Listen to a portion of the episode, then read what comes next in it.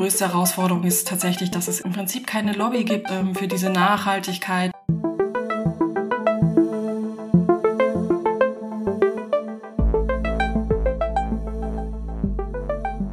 Herzlich willkommen in der zweiten Staffel Simplicity einfach bauen. Dem Podcast, der die Komplexität unserer Baukultur beleuchtet und hinterfragt. Einfaches Bauen ist in aller Munde.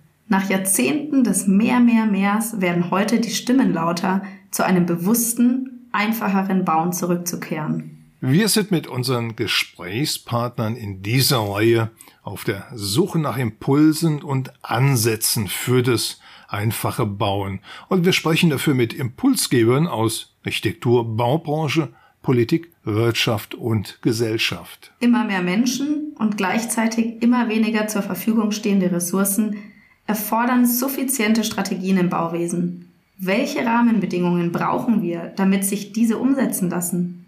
Damit wir beginnen, jahrelange Gewohnheiten klug zu hinterfragen. Mit Unterstützung von KS Original suchen wir im Podcast Simplicity einfach bauen nach Antworten und Lösungen. Mit Rolf Mauer und Rebecca Pottgüter.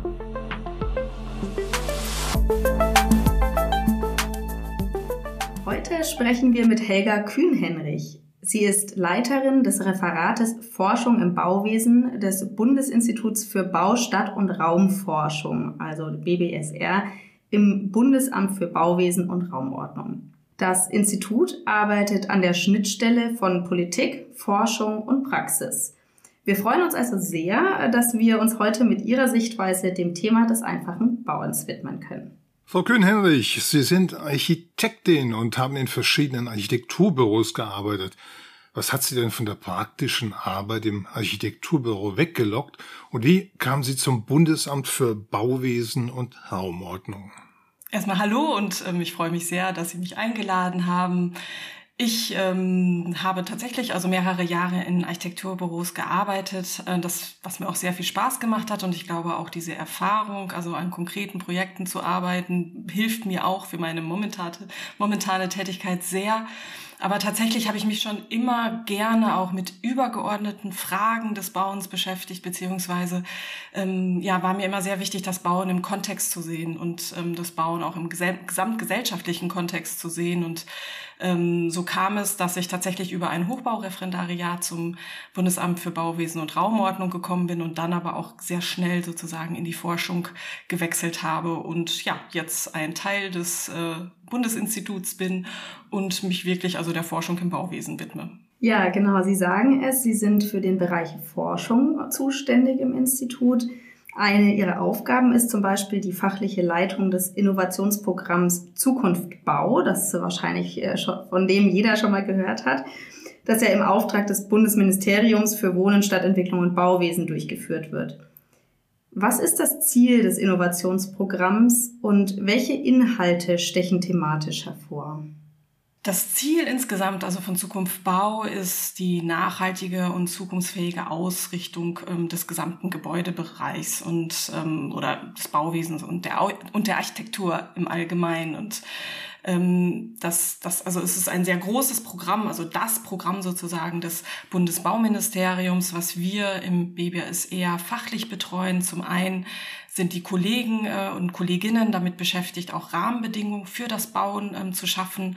Und wir, beziehungsweise also ich und mein Team, wir beschäftigen uns vor allen Dingen also mit neuen Ansätzen und neuen Impulsen, die wir im Rahmen einer Forschungsförderung unterstützen. Also das heißt, dass man bei uns einen Antrag stellen kann auf eine Förderung für ein Forschungsprojekt und wo dann der Bund anteilig ähm, Bundesmittel hinzufügt und ähm, ja und wir insgesamt so eine Vielzahl von sehr vielen unterschiedlichen und interessanten Projekten fördern und damit auch einfach eine sehr große Wissensquelle sind. Also gerade aus diesem Wissenspool, aus diesen vielen neuen Ideen ähm, oder die, diese vielen neuen Ideen sind natürlich wahnsinnig interessant auch für das Ministerium, für die weitere ähm, Arbeit, aber auch allgemein sind die einfach wichtig, damit allgemein Debatten geführt werden kann, können. Also wir wollen einfach auch mit Zukunft Bau eine Plattform bieten, wo man tatsächlich über die Zukunft des Bauens diskutieren kann, sich austauschen kann und natürlich auch informieren kann. Und das vielleicht nur als kleiner Werbeeinschub. Also Sie können natürlich gerne auf ähm, unserer Webseite www.zukunftbau.de sich grundsätzlich informieren und da finden Sie auch die gesamten Forschungsprojekte, Endberichte sind dort veröffentlicht, aber auch unsere weiteren Aktivitäten wie Veranstaltungen und so weiter. Ja, setzen wir doch gerade mal da an. Äh, Sie fördern Forschung und das Forschungsprojekt Einfach bauen unter Professor Florian Nagler, das wir jetzt hier beispielhaft nennen wollen. Das wird seit 2016 im Rahmen des Innovationsprogramms Zukunft Bau gefördert. Und es untersucht verschiedene Entwurfs- und Konstruktionsweisen mit dem Ziel, Strategien für die Reduktion der Komplexität im Bauwesen zu finden. Das Projekt, das befindet sich aktuell in der dritten Förderphase. Können Sie uns einen Einblick aus Referatssicht zu diesem Forschungsprojekt geben? Ähm, ja, gerne. Also es ist tatsächlich wirklich auch ein sehr spannendes ähm, Projekt für uns, also was sich tatsächlich aus drei Teilen, Sie haben es ja schon genannt, ähm, zusammensetzt. Und wir haben am Anfang ein reines Forschungsprojekt ähm, gefördert, also was sich tatsächlich mit den Grundsätzen und Prinzipien des des, einfachen Bauen oder des, des, des Low-Tech-Ansatzes ähm, auseinandergesetzt hat und darauf folgte dann, also das war gar nicht so klar, aber ähm, darauf folgte dann aber tatsächlich ein zweites Projekt, ähm, also die praktische Anwendung eigentlich dieser Grundsätze in ähm, diesen sogenannten drei Forschungshäusern in Bad Aiblingen. Und ähm, dort haben wir einfach die wissenschaftliche Begleitung gefördert, also nicht jetzt die, die Kosten, die Baukosten an sich, das können wir nicht, sondern wir können halt immer im Rahmen von Zukunftbau ähm, die Forschung fördern. Und jetzt ähm, in, dem, in, der letzten, in dem letzten Projekt, was auch noch momentan läuft, beziehungsweise auch gerade ähm, ja, in der Endphase sich befindet, äh, fördern wir das Monitoring. Also wir wollen einfach überprüfen, ob tatsächlich diese Annahmen, die ja vorneweg getroffen worden sind, also dass man halt eben sehr schichtenreduziert ähm, baut, dass man versucht, soweit es geht, durch die Architektur, durch die Konstruktion, durch ähm, günstige äh, Raumvolumina, durch günstige Fensterlagen und so weiter, ähm, ja wirklich einen sehr technikreduzierten Ansatz ähm, umzusetzen, ob da auch sozusagen natürlich die gängigen raumklimatischen Anforderungen eingehalten werden können, ob natürlich auch die Nutzenden ähm, äh, ja, zufrieden sind, ob sie mit dem Komfort ähm, oder ob das, das Gebäude sozusagen auch deren Komfortansprüche ähm, gerecht wird. Und im Ergebnis, also oder was wir bisher wissen, wir haben noch nicht sozusagen jetzt ähm, ähm, die ganzen Ergebnisse tatsächlich auch vorliegen, aber man kann schon sagen, also dass es grundsätzlich, also diese Messungen und aber auch Befragungen der Nutzenden ähm, bestätigt haben, also dass dieser Ansatz absolut äh, funktioniert, dass auch der Performance Gap, also bei allen drei Bauweisen tatsächlich so eine Differenz zwischen dem vorherigen ähm, berechneten Wärmebedarf und ähm, mit dem dann tatsächlichen Wärmeverbrauch ähm, ja sehr sehr gut abschneidet beziehungsweise also tatsächlich auch im Rahmen ähm, des Sonstigen liegt, beziehungsweise auch weiter darunter. Also eigentlich kann man wirklich sagen, grundsätzlich es funktioniert und ähm, die Messungen und Befragungen konnten wirklich, also auch zum Großteil, äh, die Simulationsergebnisse, die vorher um, in umfangreicher ja, Art und Weise vorgenommen worden sind, ähm, bestätigen. Sie sagen es ja, es, äh, das Forschungsprojekt befindet sich jetzt quasi in der, in der dritten Phase und ist auch äh, dann demnach ähm, bald abgeschlossen. Inwieweit kann ein solches Projekt denn wirksame Impulse für das Bauen an sich setzen und kann die Politik unterstützen, die gewonnenen Erkenntnisse in der angewandten Praxis in die Breite zu bringen? Also erstmal glaube ich, ist es ja super, wenn man das jetzt einfach mal so formulieren möchte, dass das Projekt ja überhaupt gefördert wurde. Und ich glaube, das war auch äh, natürlich wichtig oder auch einfach ein Garant dafür, dass es überhaupt ähm, umgesetzt werden kann. Und das ist ja schlussendlich auch, wenn man so will, eine politische Entscheidung gewesen. Und ich glaube, man hat einfach ähm, ja auch darauf vertraut, dass dort ähm, wirklich ähm, ja ein guter guter Ansatz und auch ein guter Impuls quasi ja gegeben werden kann. Und ähm, also wir haben uns also auch sehr gefreut, also dass das Team, also das muss man auch sagen, also um Florian Nagler, also von der TU München, auch ähm, Professor Auer, Professor Winter und so weiter sind ja auch alle mit eingebunden gewesen, ähm, dass die das wirklich in ihrer Gesamtheit ähm, sehr überzeugend aufgebaut haben. Und ähm, also deshalb ist es für uns ähm, ja, erstmal wichtig gewesen überhaupt, dass wir, oder es ist gar nicht mal so häufig, sagen wir mal so rum, dass wir bei Zukunft Bau tatsächlich über die Forschung hinaus auch so eine experimentelle Umsetzung in der Praxis tatsächlich fördern können. Und das ist auch einfach eine sehr günstige Situation gewesen, dass der Bauherr, also das ist ja auch einfach ein sehr entscheidender Faktor, dass er das ja auch von sich aus so gewollt hat und ähm, tatsächlich dieses Experiment gewagt hat. Und ich glaube, solche Projekte sind wirklich gut, weil ich nämlich nur so eigentlich werden auch ähm, weitere Entwicklungen oder können auch wirklich weitere Entwicklungen angestoßen werden. Und ähm, das ist glaube ich, einfach sehr entscheidend oder wir sehen es ja auch, dass einfach ähm, ja dieses Projekt eine sehr hohe mediale Aufmerksamkeit erfahren hat und ähm, ähm, wir deswegen mit Sicherheit ja auch ähm, genau heute ja auch hier zusammensitzen. Und ähm, ich denke auch, dass, ähm, ja, dass dort einiges in Bewegung gebracht wurde, was in der Theorie auch schon ja, vielen bekannt ist, aber ich glaube einfach durch solche Praxisbeispiele nochmal besser transportiert werden können. Hm, also das darüber kommunizieren, ne, das ist dann eben auch ja. äh, ein entscheidender Beitrag, um es in die Breite zu bringen. Genau, genau. Also das ist, also ich glaube, das zum einen ist natürlich der Bund, aber auch nur für seine Bundesangelegenheiten, wenn man es so möchte, ähm, ähm, ja in der Rolle, dass, dass er selber gewisse Rahmenbedingungen setzt, aber eben auch, also er hat ja gar nicht überall diese Eingriffsmöglichkeiten, dass er aber eben ja eine Bewusstseinsbildung ähm, anstoßen möchte und natürlich also die Politik allgemein eine Debatte über, über die Bauwende, über kreislaufgerechtes, über ressourcensparendes Bauen, ähm, klimaneutrales Bauen natürlich befördern möchte. Jetzt wollen wir natürlich auch alle wissen, was bei so einem Forschungsprojekt herauskommt. Und daher die Frage, wie werden Sie denn die Ergebnisse aus diesem Forschungsprojekt in die Baubranche oder auch in die interessierte Gesellschaft publizieren?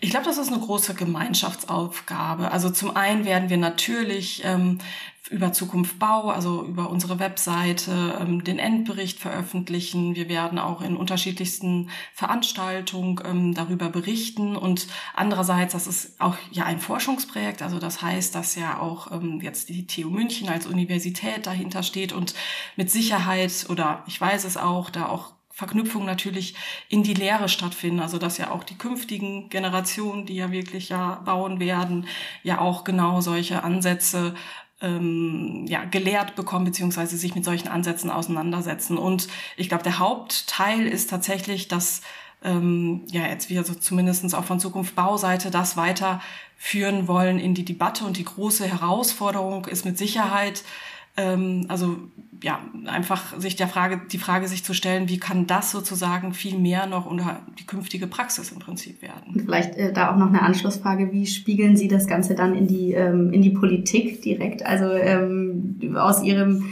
ähm, Referat heraus? Wie, wie, wie funktioniert dann dieser Informationsfluss ähm, zum Thema jetzt zum Beispiel einfach bauen äh, zu, den, zu den Politikern?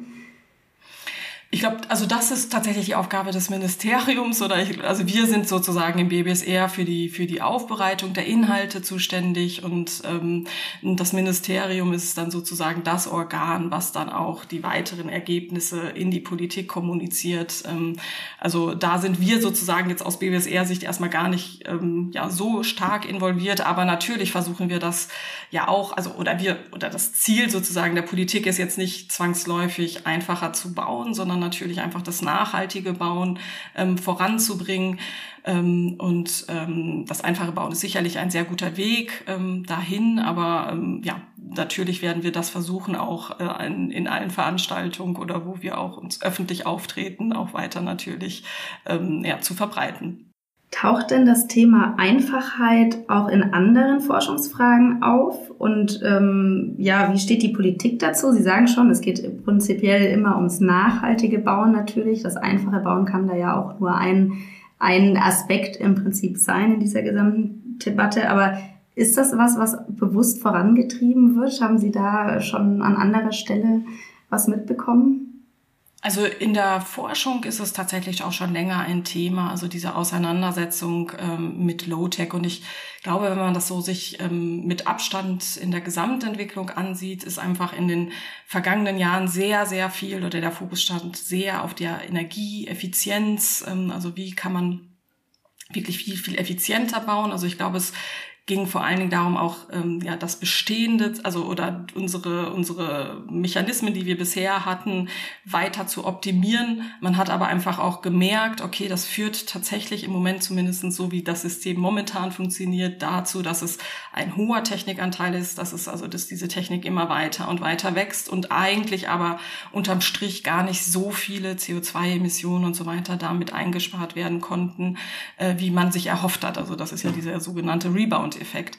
Und ähm, und daher ist es schon länger natürlich ähm, bekannt oder dass man, dass man versucht, technikreduziertere Ansätze ähm, zu finden und ähm, und ja, auch die Förderlandschaft reagiert darauf. Also mit Sicherheit, also es gab viele sektorale Förderprogramme, die vielleicht gar nicht bewusst, aber tatsächlich dann auch indirekt natürlich auch schon ähm, ähm, ja diese sehr energieeffizienten Gebäude mit einem relativ hohen Technikanteil gefördert haben und auch da ist man momentan ja sehr damit beschäftigt, ähm, also das Bauministerium ist nun verantwortlich, auch erst seit kurzem, also auch erst seit diesem Jahr für die Neubauförderung oder für das Aufsetzen einer neuen Neubauförderung. Und dort möchte man wirklich ähm, den Lebenszyklusansatz ähm, integrieren. Und das ist tatsächlich ein ganz, ganz großer Meilenstein oder ein ganz großer Schritt, ähm, den man ja tatsächlich jetzt auch auf politischer Ebene da, dort beschreitet. Und das heißt, dass eigentlich ja nur noch Gebäude im Neubau gefördert werden können, die ähm, tatsächlich also diese ganzen Ökobilanzen und so weiter auch mit berücksichtigen, um eben ähm, ja tatsächlich auch ähm, ja sinnvollere und auch vielleicht auch tatsächlich technikreduziertere ähm, Ansätze ähm, oder Bauten umzusetzen.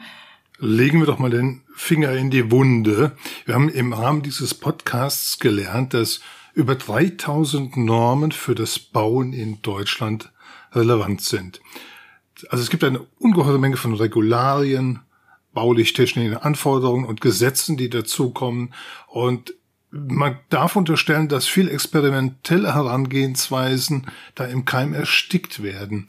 Wie schaffen wir es denn als Gesellschaft, diese Rahmenbedingungen zu vereinfachen, um einfach mehr Innovation zuzulassen? Und können und müssen wir die Optimierung dieser Rahmenbedingungen denn der Politik überlassen? Was kann der einzelne Planer beitragen? kann uns eventuell die digitale Transformation des Bauwesens helfen, einfacher, nachhaltiger und vielleicht auch suffizienter zu bauen? Auch hier, also es ist, glaube ich, tatsächlich wieder eine große Gemeinschaftsaufgabe und ich glaube, jeder kann auf seiner Ebene tatsächlich einiges auch ähm, dazu beitragen. Und ähm, also zum einen haben wir natürlich dieses ähm, ja sehr immense sozusagen Normengerüst. Ähm, andererseits muss man aber auch wissen, dass jetzt ja nicht die Normen von der Politik sozusagen oder von der Politik, wenn man es so möchte, ähm, ja bestimmt werden, sondern dass das tatsächlich ja eigentlich auch demokratische Aushandlungsprozesse sind, in denen Interessensvertretungen sitzen. Natürlich sind vielleicht in manchen Teilen auch viele Herstellerinteressen oder andere Interessen ähm, vertreten gewesen. Das glaube ich, das Grundproblem ist tatsächlich bei bei dieser Diskussion um allgemeine Rahmenbedingungen, dass es bisher kaum eine Lobby gab für, für die Nachhaltigkeit. Und ähm, also ich glaube, dass da glaube sind auch tatsächlich Architektinnen oder Architekten oder auch allgemein die gesamte Baubranche gefragt, auch nochmal stärker auch ja, dort sich zu engagieren, auch stärker vielleicht die Stimme zu erheben, weil wir alle schlussendlich eine gesellschaftliche Verantwortung haben, also wie wir einfach hier in Zukunft noch gut ähm, ähm, zusammenleben können. Und ähm, also das ist mit Sicherheit ein, ein, ein großes Gebiet. Ähm, und natürlich, also es ist klar, also ähm, es gibt wenig und freie und Spielräume beim Bauen. Es ist einfach ein sehr hochreglementierter Bereich, aber es gibt welche. Und also zumindestens hat es ja auch dieses, also das Einfach-Bauen-Projekt ähm, vom Florian Nagler, also diese drei Forschungshäuser ja auch bewiesen, also dass selbst in dem damaligen, muss man aber zugegebenermaßen auch sagen, System, also das ist noch unter NF-Anforderungen errichtet worden, es ja möglich war, auch andere Wege zu beschreiten. Und natürlich sind diese Wege ähm, aufwendiger, als das vielleicht sonst ein normales Vorhaben ist. Aber ähm, ja, ich glaube, wenn man wirklich diese Überzeugung und diesen Mut auch aufbringt, das tatsächlich so umzusetzen, äh, das in der Diskussion auch mit den Bauherren ähm, ähm, ja tatsächlich weiter so voranzutreiben oder natürlich ja auch die entsprechenden Bauherren zu finden, ähm, das das ist natürlich eine wichtige Aufgabe, glaube ich, die wir alle sozusagen angehen können auf den unterschiedlichen Ebenen oder vielleicht noch ähm, nur ganz kurz. Und ich glaube, was allgemein auch mir immer ein Anliegen ist, dass man ähm, dass, dass ähm, die Politik oder auch die Verwaltung gar nicht mal so als so ein staatliches Gegenüber auffasst, sondern dass man versucht, ähm, wirklich also ähm, mit denen in Kontakt zu reden, mit denen zu reden, mit denen zusammen zu gestalten. Und ich hoffe, dass es auch natürlich in allen Verwaltungsbereichen oder auch generell ähm, ja da einfach eine größere Bereitschaft auch zu gibt, ähm, weil wir einfach vor enormen Herausforderungen stehen im Bauen. Ja, Sie sagen ganz richtig, wir sind alle gefragt ne? und ähm, da müssen viele mitwirken, e-, eben auch diese Spielräume, von denen Sie gerade sprachen, ähm, zu finden und auszuloten. Passend dazu hat sich ja tatsächlich in der Bayerischen Architektenkammer eine Initiative zusammengefunden, ähm, um eine Gebäudeklasse E einzuführen. Das E steht dabei für einfach oder Experiment.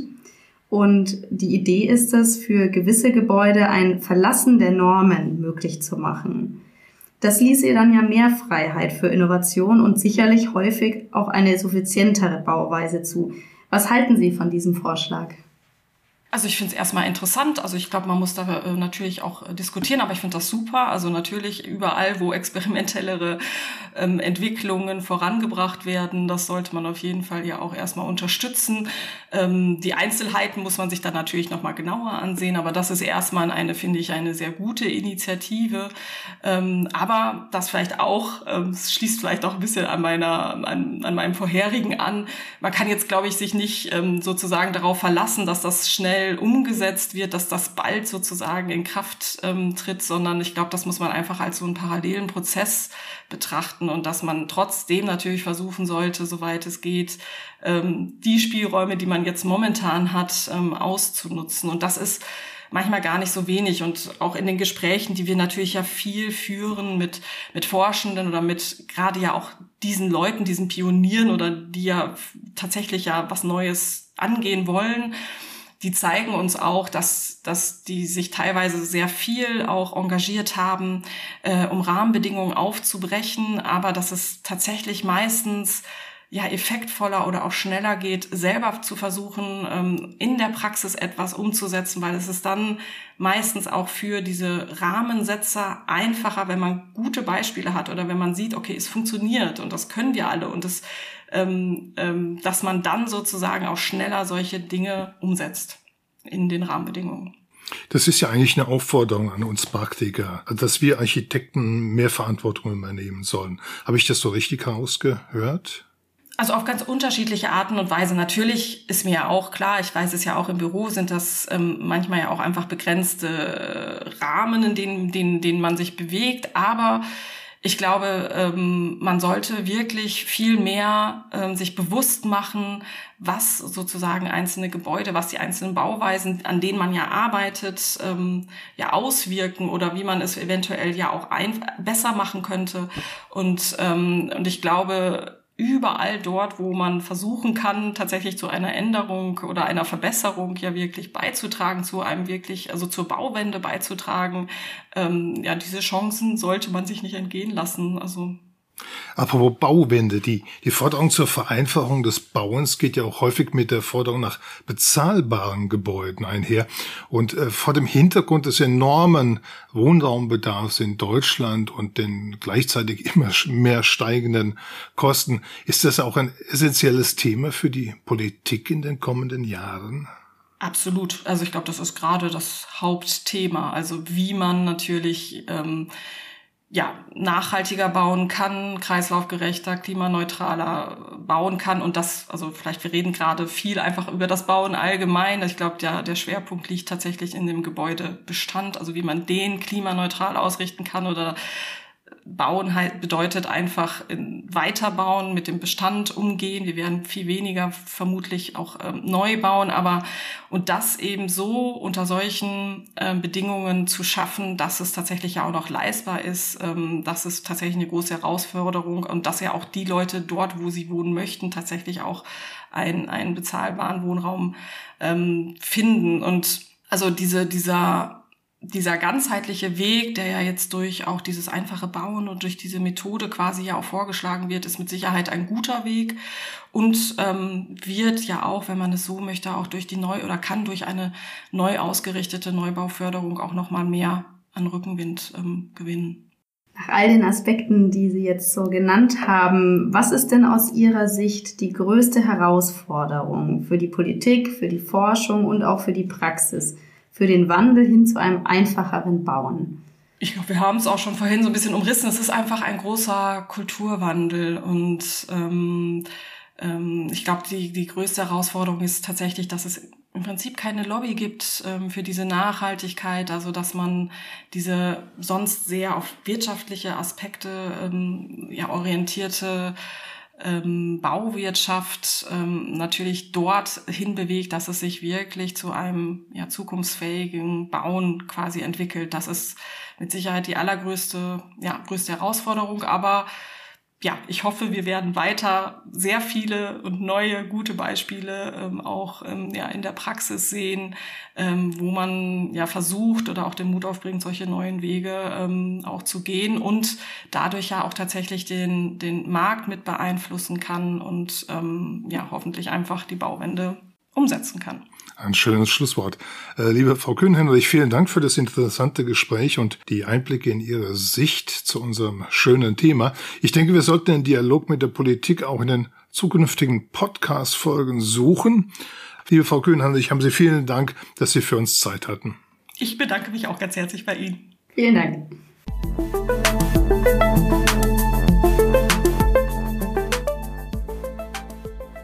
Der Stellenwert der Baubranche und der Architektur in unserer Gesellschaft, das ist viel zu gering.